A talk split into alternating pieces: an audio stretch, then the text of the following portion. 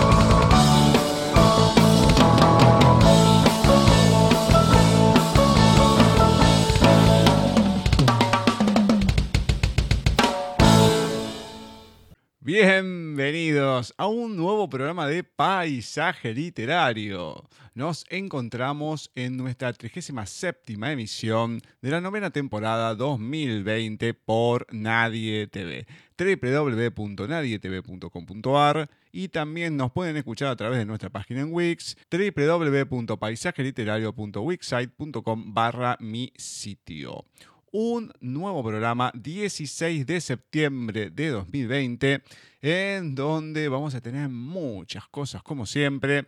En primera instancia vamos a agradecerle a Ezequiel Iris que estuvieron con otros grandes conciertos que he vivido. En esta ocasión el recital del año 2000 de Los Redondos en River. Así que muchísimas gracias. En el segundo bloque vamos a tener una entrevista estupenda y apasionante con un libro de investigación de Luis Bravo Flores, que viene de Ediciones Russer, con Juan Pablo, ¿estás muerto? Contacto arroba nadietv.com.ar, tienen el mail, Skype, Facebook de la radio, arroba nadietv en el Twitter y si se quieren comunicar con este programa lo pueden hacer a través de paisaje literario arroba nadietv.com.ar, mail, con ese mismo correo nos agregan en el Skype, Gustavo Literario es nuestro perfil de Facebook, Paisaje Literario nuestra fanpage, arroba paisaje literario en el Twitter, arroba paisaje literario en Instagram y nuestra página, como ya se las mencioné al comienzo del programa, www.paisajeliterario.wixsite.com barra mi sitio. Vamos a presentar, sin más dilación, a nuestra merevérita profesora Cecilia Giorgio. Muy buenas tardes, noches, Ceci. ¿Cómo va todo por ahí? Muy bien, gracias a Dios, todo bien, todo lindo. Bueno, genial. Me imagino que muchos saluditos recibiste el Día del Maestro, ¿no? Me imagino. Uf, uf, uf, uf. Montones, montones desde la mañana. Alumnas que ya tienen, y digamos lo bajito, 38 y 40 años. Oh, Y me siguen saludando. Ay, ancianas ya a esa altura. Sí, sí, sí. y yo también. Por eso no hay que comentarlo mucho. no, divinas, divinas. Tuvimos, aprovechamos para mensajearnos un rato. Muy lindo. Bueno, me alegro, me alegro Por supuesto, por supuesto que la primera que me saludó fue Maya. Ah, obviamente, no podía ser de otra manera. La primera. Divina, divina. No te saludó ningún Pokémon por ahí ni nada.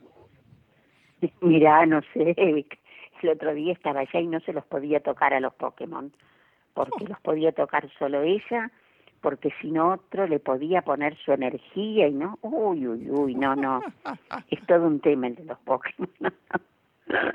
Ay, Dios. Dios mío, yo no lo puedo creer. Va.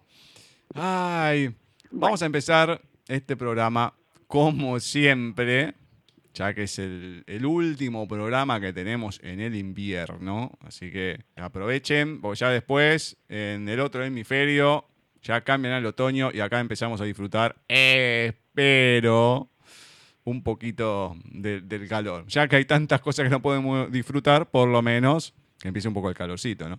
Mínimamente, mínimamente. Vamos a ir con Flavia y el primer escrito de los oyentes. José Ponce Barrientos, inmerso. Inmerso en la luz que consume mis besos, de no darlos, demasiada sin razón.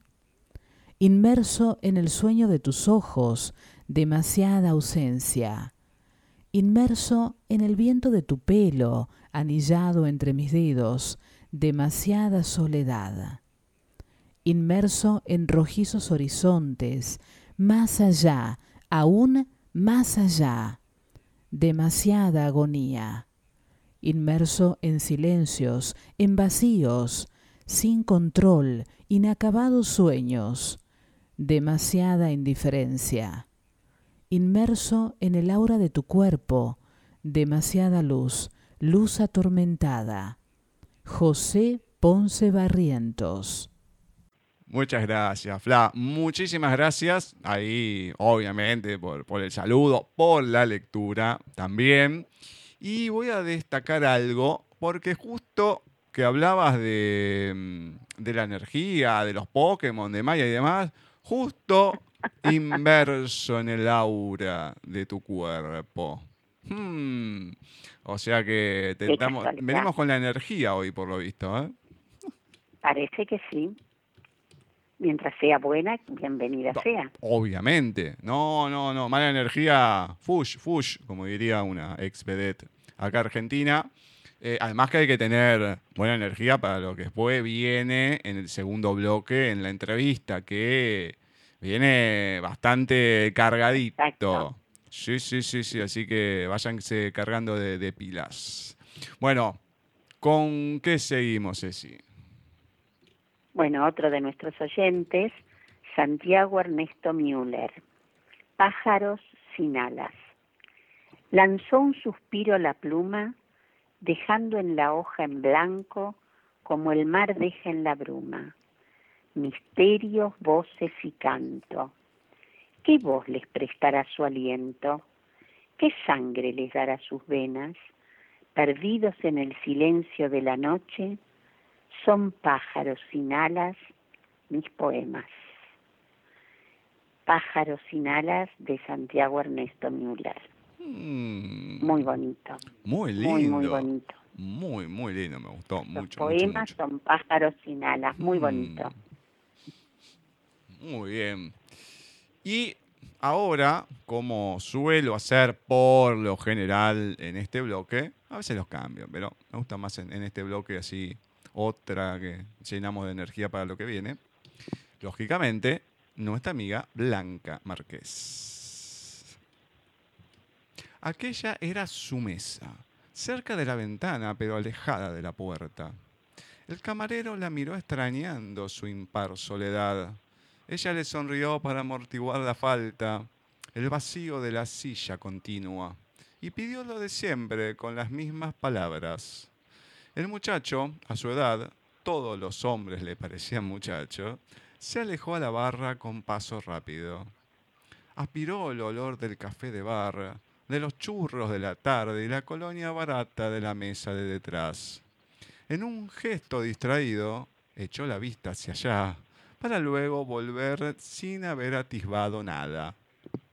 Cotilla, la hubiese llamado, y se hubiesen reído mientras se sonrojaba.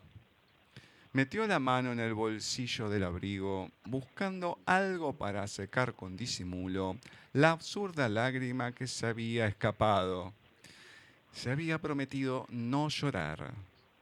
Sacó un papel arrugado que estiró antes de leerlo, acercándoselo a las gafas de miope. La última entrada de teatro. A ella no le gustaría verte llorar, le repetía todo el mundo. A la mierda, que no se hubiera muerto. A una amiga no se le hace eso. Lloraba a moco tendido cuando el camarero le trajo el café con leche y la ensaimada. Blanca Marqués. Siempre espectacular. Encima, yo le tiré la idea de donde conté algo de la ensaimada y mirá con lo que salió, ¿eh? No, no, no, todo. un- No, no, no, La perfecto. verdad, Perfecto. eh, menos mal que no le puso el último café tampoco. Dios Mm. mío, podría haber sido tranquilamente también. Como decís vos, se va engrosando el libro. Sí, sí, sí, sí, totalmente. Esperemos que cuando termine el editor siga en pie. Em, porque es medio raro. Sí. El editor es medio raro, ¿qué querés que te diga? No. Vamos ahora con Me Persigno, por las dudas. Y vamos ahora con el señor Bucay. Muy buenas tardes, noches, Molina. ¿Cómo va todo por ahí? Buenas tardes, noches, Gus, equipo, ¿cómo andan? Bien, bien, bien. Todo, todo tranquilo.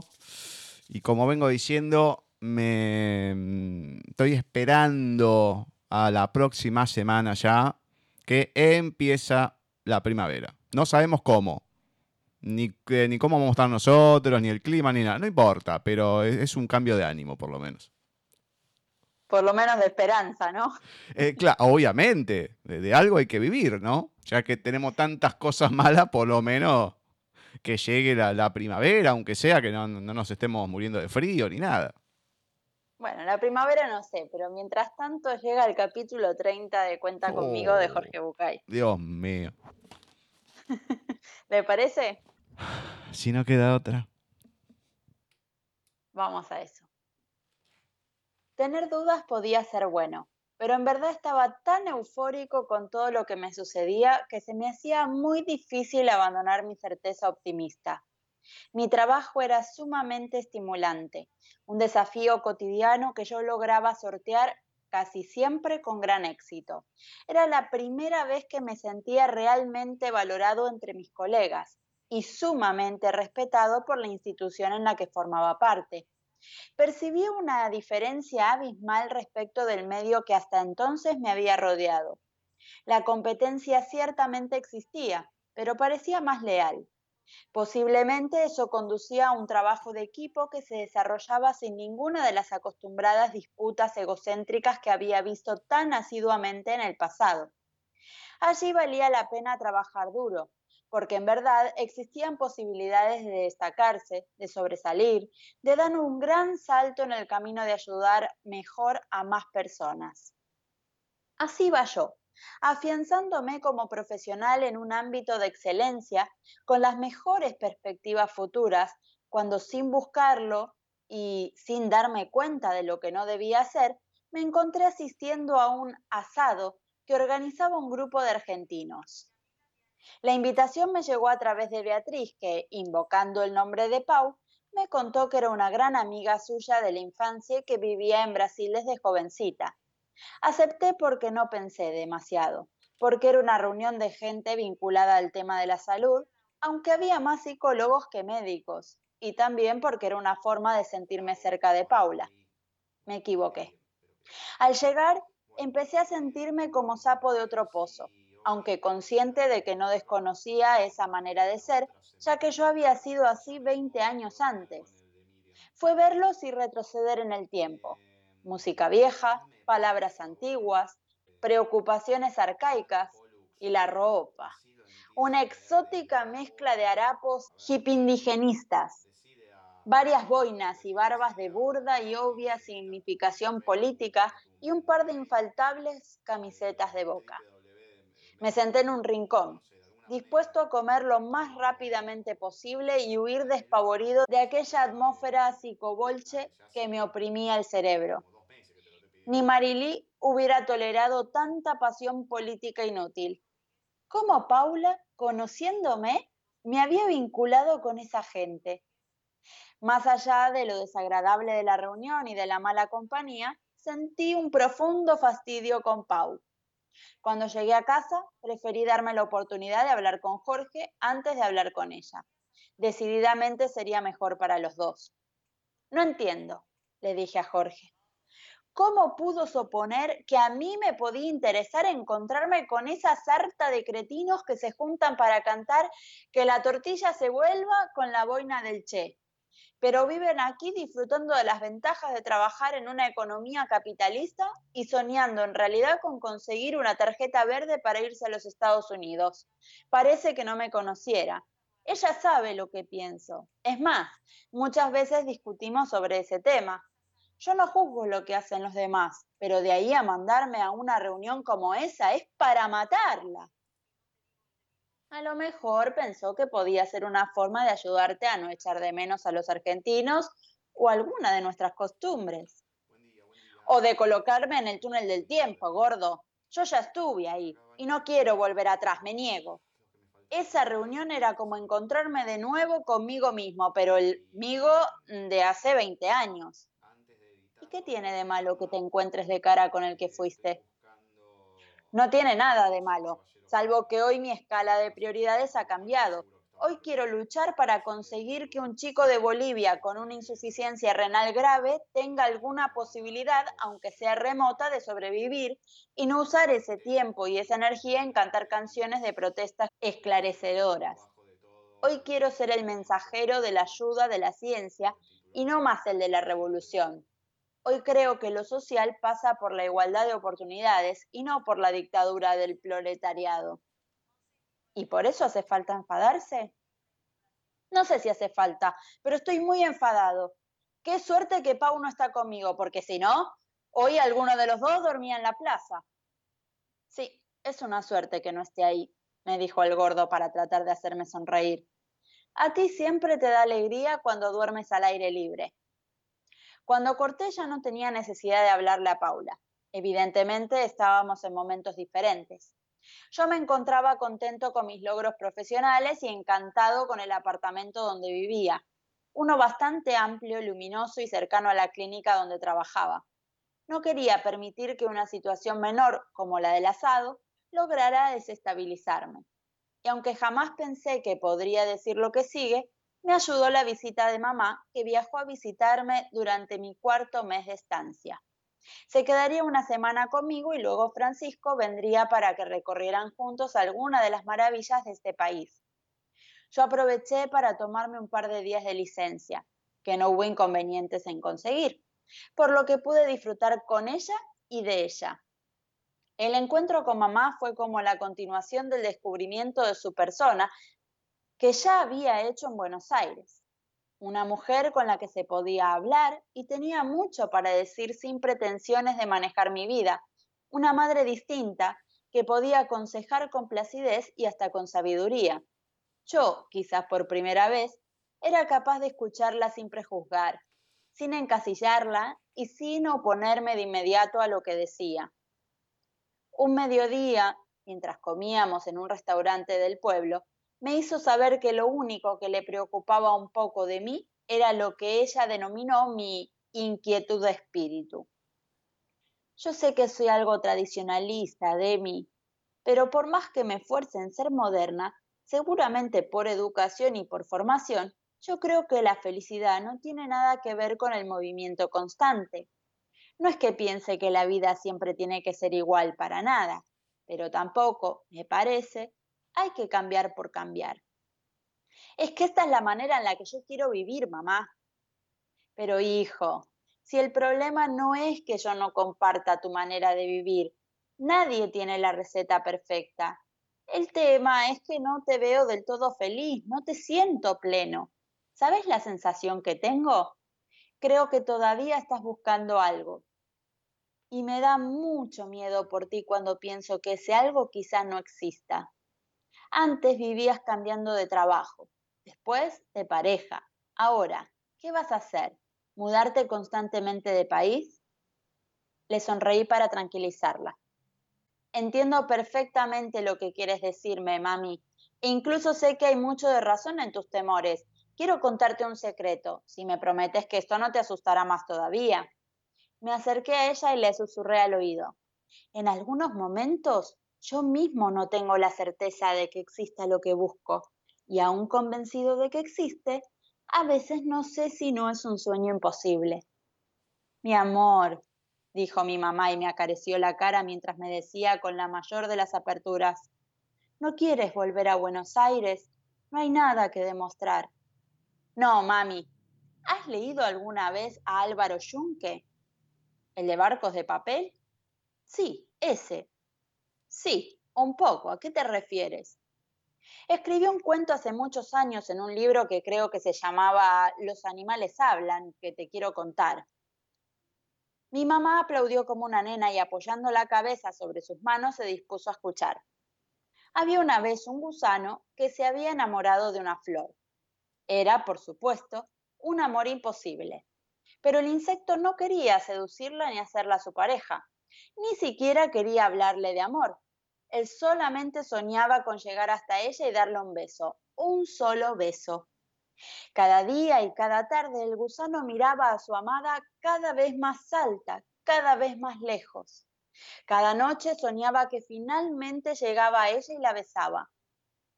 Un día el gusanito decidió que no podía seguir soñando cada noche con la flor y no hacer nada para cumplir su sueño.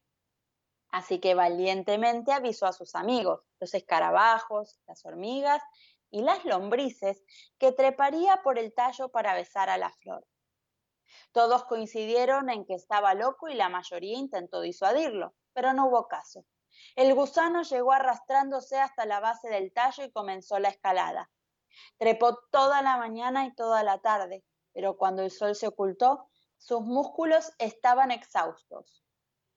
Haré noche agarrado del tallo, pensó, y mañana seguiré subiendo. Estoy más cerca que ayer, pensó, aunque solo había avanzado 10 centímetros. Y la flor estaba a más de un metro y medio de altura. Sin embargo, lo peor fue que mientras el gusano dormía, su cuerpo viscoso y húmedo resbaló por el tallo y a la mañana el gusano amaneció donde había comenzado un día antes. El gusano miró hacia arriba y pensó que debía redoblar los esfuerzos durante el día y aferrarse mejor durante la noche. De nada sirvieron las buenas intenciones. Cada día el gusano trepaba y cada noche resbalaba otra vez hasta el suelo. Sin embargo, cada noche mientras descendía sin saberlo, seguía soñando con su beso deseado. Sus amigos le pidieron que renunciara a su sueño o que soñara otra cosa, pero el gusano sostuvo con razón que no podía cambiar lo que soñaba cuando dormía y que si renunciaba a sus sueños dejaría de ser quien era.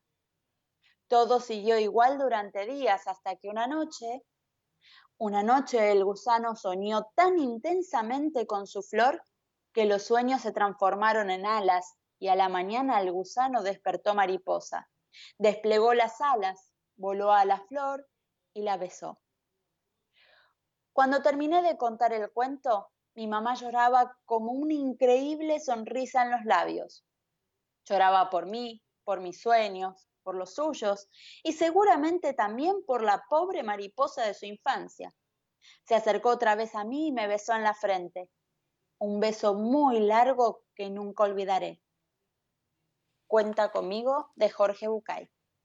Ay, Dios mío, este chico. Mira, yo me quedo con una frase que creo que define todo, no solamente el relato, sino el libro. Dice, no sé si hace falta, pero estoy muy enfadado. Exactamente, la primera creo que es lo más certero que hay y la segunda es mi parte, lógicamente, ¿no? Estoy enfadado cada vez que tengo que escuchar esto. Pero la verdad, no sé si hace falta. Le voy a decir eso a Vani, decir que ya más o menos vamos terminando, porque si no... Ay, ¿por qué no tocó esto Sí. antes? Eh, no, hay una parte que él habla de su encuentro, el encuentro con la madre. No sé si estoy, bueno, obviamente lo escribió Bucay, no yo, pero no estoy tan de acuerdo en esto que los hijos tengan que hacer, eh, no caso a la madre, pero ya es grandecito el chico Mm. este, ¿no? Es un, un jovenzuelo maduro, como que la madre le dice que una cosa y otra. No, no, no, no, no me parece, no me parece.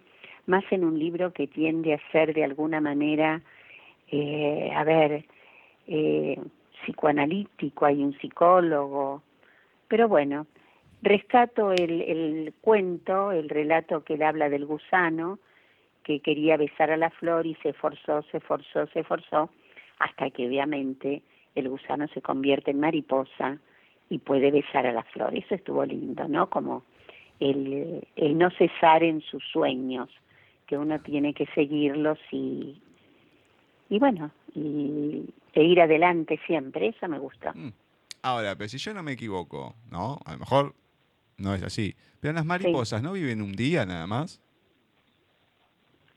Sí, supuestamente las Mm. mariposas sí, ahora los gusanos no sé cuántos viven. No, no, no, pero ya que El se convirtió en, mariposa para besar una flor, el divino botón, eh, se va, no va a durar nada. bueno, subió, besó la flor y listo. No, no, nada. Tan Él solo quería efímero. besar la flor un segundo, nada más. Él quería Ay, eso, nada más. Qué, No, no, él quería solo eso. qué meta tan corta, por favor. Buah. Ay, así son los gusanos. ¿Qué quieres que te diga? Y bueno, Eh, por favor, Ceci. Eh, algo, algo que me levante el ánimo, algo que me ponga de otra manera después de este cataclismo. va, vamos a ver, vamos a ver. Vamos a las efemérides. Una de ellas, un 18 de septiembre de 1750, nacía Tomás de Iriarte y Nieves Revelo, poeta, fabulista y dramaturgo. Hasta acá todo va bien, pero cuando nombramos sus obras, ahí nos damos cuenta quién es. Escribió El burro flautista, La liebre y la tortuga y La lechera. Fábulas hermosas que todos hemos leído en algún momento. Hoy vamos a compartir un poema de Tomás de Iriarte, Fresca arboleda del jardín sombrío. Fresca arboleda del jardín sombrío, clara fuente, sonoras avecillas, verde prado que esmaltas las orillas del celebrado y anchuroso río. Grata aurora que viertes el rocío por entre nubes y rojas amarillas, bello horizonte de lejanas villas, aura blanca que templas el estío. Oh soledad, ¿quién puede te posea? Que yo gozara en tu apacible seno el placer que otros ánimos recrea, y tu silencio y tu retiro ameno más viva no ofrecieran a mi idea la imagen de la ingrata por quien peno. Fresca arboleda del jardín sombrío, Tomás de Iriarte. Eh, lo iba leyendo hoy y ahora, y es el típico soneto de aquella época, con rima, con métrica, de los que ya no vemos, pero muy bonito. Sí, sí, sí, sí. Ay, Dios mío. Em, vamos a ir ahora con un audio de Marce. Si cada día sube una flor a tus labios a buscarme, ay, amor mío, ay, mía, en mí todo ese fuego se repite, en mí nada se apaga ni se olvida.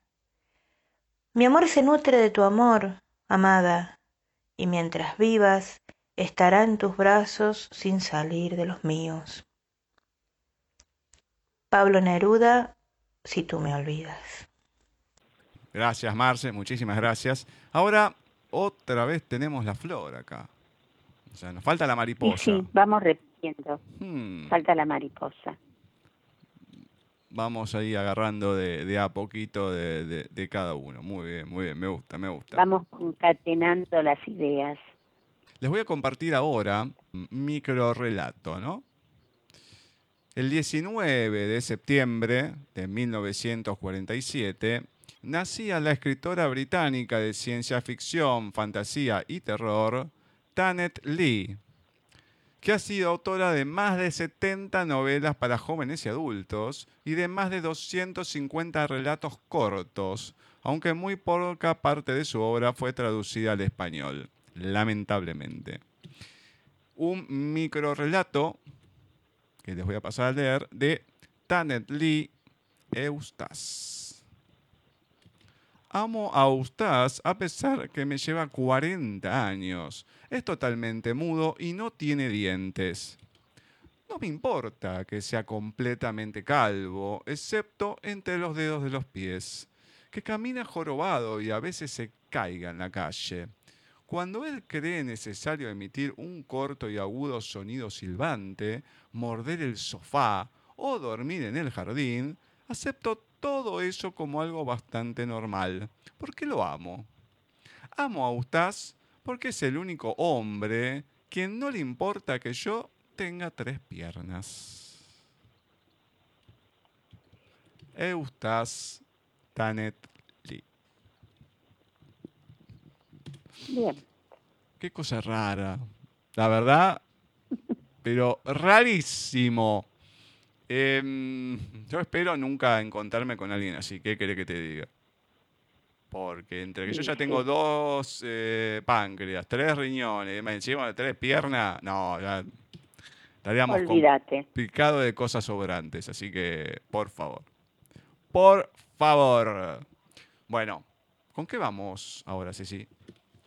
Vamos a seguir con las efemérides del día de hoy y tenemos ni más ni menos que a nuestra querida Agatha Christie, escritora británica de novelas policíacas de suspenso y misterio.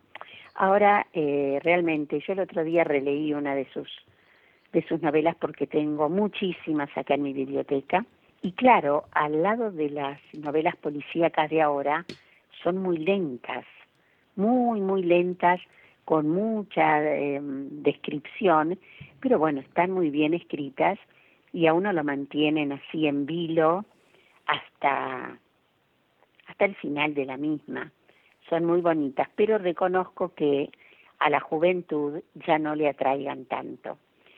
Antes de leer sus frases vamos a, a comentar que la mayoría de sus novelas, de sus historias, tienen como protagonista al detective Hércules Poirot, que es ese personaje maravilloso.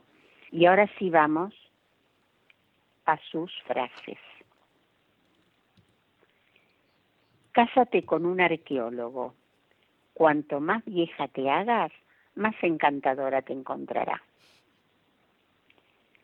El mal nunca queda sin castigo, pero a veces el castigo es secreto. Lo más razonable que se ha dicho sobre el matrimonio y sobre el celibato es esto. Hagas lo que hagas, te arrepentirás. Las conversaciones siempre son peligrosas si se quiere esconder alguna cosa. La mejor receta para la novela policíaca es esta. El detective no debe saber nunca más que el lector. La tristeza es la cuna de inspiración de todo escritor. Y la última, la maldad no es algo sobrehumano, es algo menos que humano. Y le agradecemos a Agatha Christie por sus frases. Exactamente, la verdad que no, me, me iba riendo con, con alguna de ellas. Eh, me encanta, Sí, me, sí. me encantan estas frases, me encantan. Vamos ahora con un audio de Flavia que nos va a estar comentando una reseña de Bucaholic. Solamente tú es la segunda recopilación de poemas de amor y erotismo de Elena Bowen. En la obra, la autora mendocina nos invita a hacer una reflexión activa acerca de los vaivenes de la vida amorosa, repasando todas sus formas. Desde el prólogo, Bowen nos ilustra. El amor por otro ser es algo que no depende de nuestro control. Enamorarse nos transforma, nos vuelve frágiles, indefensos, nos torna dependientes, nos hace sentir dominados y dominantes, sumisos y desobedientes, mansos o salvajes, según en qué situación o lugar nos ubiquemos. El amor es un privilegio que solo entienden los que lo han experimentado. El amor es una concesión otorgada solo a los que se volvieron locos de atar, según algunos mortales escépticos. El amor es una autorización firmada para los amantes que sienten la alegría infinita de comprender, de compartir, de soportar y de ceder. El amor es una droga que corre por nuestra sangre, transformándonos en adictos. El amor y la poesía van de la mano. El amor es la inspiración, la poesía es el instrumento. Este poemario es una herramienta que anhela alcanzar tu corazón. Solamente tú fue publicado por Bucaholic Ediciones en el año 2019 y el mismo se puede encontrar en la página de la editorial bucaholicediciones.com o en la tienda oficial de la editorial en Mercado Libre. Le agradecemos por toda la participación a Flavia y obviamente, más allá de a Bucaholic, ahí a Marina, a Elena Bowen, que ya la tuvimos hace un tiempito atrás, una excelente persona. Y en este caso, bueno, nos comentan sobre uno de sus poemarios, Solamente tú. Muchísimas, muchísimas gracias a la gente de Bucaholic, a Flavia, como dije, y en especial a Elena. Bien, Ceci, ya entramos en la recta final prácticamente del programa. ¿Y con quién vamos? Exactamente. Bien, vamos con nuestro amigo Wimpy. Hoy es muy breve el texto de Wimpy. Remigio con fiebre. Una mañana amaneció que hervía de fiebre Remigio Pijuán. La mujer, Ubaldina Requejo, le tocó la frente con el dedo escupido, hizo como la plancha, y pensó en darle un baño pero después entró a dudar si le haría bien o no y mandó llamar al Mano Santa. El Mano Santa revisó a Remigio y le dijo a Ubaldina, Usted hizo bien en hacerme llamar antes de bañarlo. Tiene bruta pulmonía. Usted lo baña, se le queda en el baño. Y Ubaldina le contestó, ¿qué se a quedar en el baño? Si siempre tuve que hacerlo entrar al baño a garrote. Remigio con fiebre. Hasta yo me río después de leerlo. Es genial. Es genial. Encima es muy corto, pero es genial. es genial. ¿Qué se va a quedar en el baño? Es decir, se queda en el baño, chau, se muere. No, no, no, ¿qué se va a quedar en el baño si lo tengo que entrar a, a garrotazo? No, está muy bueno. Estupendo, estupendo. Bueno, ahora seguimos con el último audio de la noche, sin Wololo en la voz de Bani. Pueden pasar mil cosas en la vida, pero lo único que seguro es que somos nuestro propio hogar, nuestro propio viaje, nuestra propia llama. Tenemos la fortuna de compartirnos con los demás que nos ofrecen su mundo y su compañía, pero somos los únicos que nos podemos abrazar en lugares que nadie conocerá jamás. Entonces nunca nos podremos sentir solos bajo nuestro propio techo, hecho de sueños y esperanzas. Nunca dejamos de viajar, de viajarnos, de conocernos, de volvernos a encontrar. Nunca dejamos de alumbrarnos el camino, de encendernos frente al amor, pero también frente a lo injusto, es nuestro deber en la vida cuidar nuestro techo, dirigir el rumbo y mantener la llama encendida. Todo eso se lo debemos a la vida y a la esperanza, que como dice don Julio, es la vida misma defendiéndose. Esto les deseo con todo el corazón, que sea hogar, viaje y llama, que comiencen el año siéndolo, que no se pierdan. Eso les deseo a todos, eso me lo deseo a mí con todos los días de la vida, con sueños, sin Wololo. Muy lindo, me encantó esto de viajarnos a nosotros mismos. ¿Y cuánta verdad tiene? Porque en realidad uno se va descubriendo como mientras va pasando la vida. Y creo que nunca nos llegamos a descubrir del todo como somos. Y no, y no es verdad eso. Muy lindo, me, me encantó. Eh, no puedo marcar una, porque me gustó en sí todo este relato, este pensamiento, A mí me gusta cómo empieza. Pueden pasar mil cosas en la vida, y es cierto. Hasta ahí. Es que es Quedarme así. con eso. Pero mm, yo siempre digo, creo que a la persona que menos conocemos, por lo general es a uno mismo, porque eh, muchas veces pasan situaciones que reaccionamos, decís, Chao, pero ¿cómo reaccioné de esta manera? O nunca me hubiese imaginado y creo que no, mm, más allá que no nos tomamos ese tiempo, pero los que se lo toman también, nunca llegamos a, descubrir todo de, nosotros. Y eso es lo lindo también que tiene la vida, ¿no? Ir transcurriendo e ir descubriendo de a poco. Sí, sí, sí, sí. Es así, es así. Y llegando al final... Nos encontramos con Adolfo Barrera.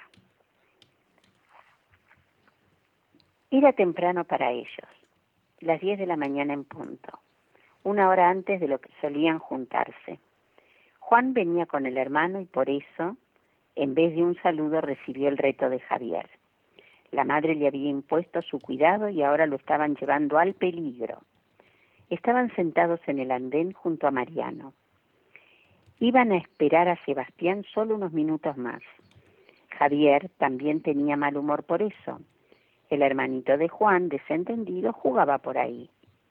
Mientras tanto, Juan tomó un palo y empezó a trazar un mapa en la tierra. Javier se paró y miró desde arriba del terraplén, supervisando las opiniones de los otros dos. Las vías, hacia el norte o hacia el sur. Juan decía que hacia el sur no iban a llegar muy lejos, porque estaban las montañas, y donde se ha visto un tren, por esa zona. Mariano y Javier asentían. En cambio, por el norte las vías ofrecían el campo abierto y el viaje sería más largo y divertido. En verdad nadie sabía muy bien en dónde eran el norte y el sur. Decidieron irse sin Sebastián rumbo al norte, hacia la calle Dallinger. Cuando ya pasaban la calle Brasil escucharon los gritos. Esperen, esperen. Respirando con agitación, Sebastián explicó que la madre no lo dejaba salir sin terminar la leche y la había servido muy caliente. Ahora sí, andaban todos juntos por las vías. El más chiquito se demoraba porque intentaba hacer equilibrio por un riel. Javier probó la linterna ocultando con sus manos la luz para ver un tenue y decepcionante foquito apenas amarillo. Juan iba adelante mirando por las dudas llegar el tren. En su vida jamás vieron funcionar uno, pero cuando se camina por las vías no se deja de pensar que puede venir. Sebastián llevaba una espada, Javier una hondera. Tenían miedo de encontrarse con una barra de chicos de otros barrios que los atacaran. Avanzaban despacio, demoraban las emociones que iban a vivir. Llegaban a la calle Agustín Aguirre. Tenían que cruzar el pavimento y fijarse bien que no cambiara el semáforo de Chile. En ese lugar las vías abandonadas desaparecían. Estaba muy cerca el destacamento de la policía. Esperaron que pasara un auto y cruzaron a la carrera. Juan corría con el hermanito de la mano. Sebastián se tropezó con la espada y cayó en el medio de la calle. Javier se volvió a ayudarlo. Se raspó la rodilla con el asfalto, una de esas heridas que no son sangre, pero son piel bien colorada. Estuvieron unos minutos parados, soplándole la rodilla a Seba, que aguantaba el dolor con cara de heroísmo. Se fueron desanimando. Cuando se encontraron con la plaza, casi dejan la aventura por irse a las hamacas, pero Javier insistió. Como a las once estuvieron en la calle Gallinger. De nuevo, las vías se fumaban. Había que cruzar la avenida. A ninguno lo dejaban. Javier insistía. El hermanito de Juan protestaba. Sebastián estaba en silencio. Decidieron tomarse todos de la mano. De a poco se fueron arrimando a la calle. Pasaban camiones como monstruos. Desde México los autos doblaban a gran velocidad y sin fijarse demasiado. Los chicos estaban asustados, pero más allá de la avenida seguían las vías por un camino en el que nunca habían estado. Tenían que vencer el miedo y llegar. Javier contó uno, con las manos transpiradas de Juana cerradas a las suyas, dijo dos, los miró a todos para darse confianza y un momento antes de decir tres, el auto azul oscuro de su papá le frenó al costado. El hombre bajó dando un portazo, dejando el motor en marcha. Les dijo de todo, en especial a él. Lo subió del brazo uno por uno en el asiento de atrás. Una vez en marcha seguía retándolo a Javier, que no quería llorar delante de sus amigos y que le tomaba la mano al hermanito de Juan, que sí lloraba. Juan miraba por la ventanilla y se preguntaba cómo habría sido la ciudad en la época de los trenes. Adolfo Barrera en el mundo a la vuelta de la esquina. Qué, me gustó, pero que siempre te deja ahí con una interrogante. Te deja ahí, te deja ahí. Siempre te deja con algo ahí picando sobre el final que vos decís, ¿cómo? ¿Qué pasó? Como que te quedas desorientado al final, pero no, qué genial. Así es este señor Barrera. No, no, no, que cuando los entrevistemos esperemos que no nos deje así también, ¿no? Con la incertidumbre, por favor. No, esperemos. Por esperemos. favor. Bueno, tenemos algo especial ahora, porque no son las obras fundamentales, ¿ah? pero en cierta manera se podría decir que sí. En el próximo bloque vamos a estar entrevistando a Luis Bravo Flores, que viene de Ediciones Russer, que nos va a estar presentando su libro, un libro de investigación, Juan Pablo, ¿estás muerto? Ahora nos dejó también, como es concertista de piano, nos dejó una pieza, pero única, que es el Nocturno Póstumo de Frédéric Chopin.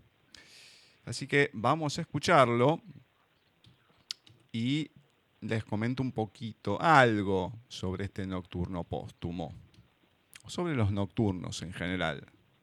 El compositor polaco Frédéric Chopin escribió a lo largo de su corta vida hasta 21 nocturnos para piano. Entre ellos se encuentran algunas de sus piezas más conocidas. No se publicaron todos reunidos en un mismo conjunto de piezas, sino que pertenecen a varios números distintos de opus, y algunos incluso fueron editados póstumamente. En total, Chopin trató en componer todos sus nocturnos un tiempo de unos 15 años.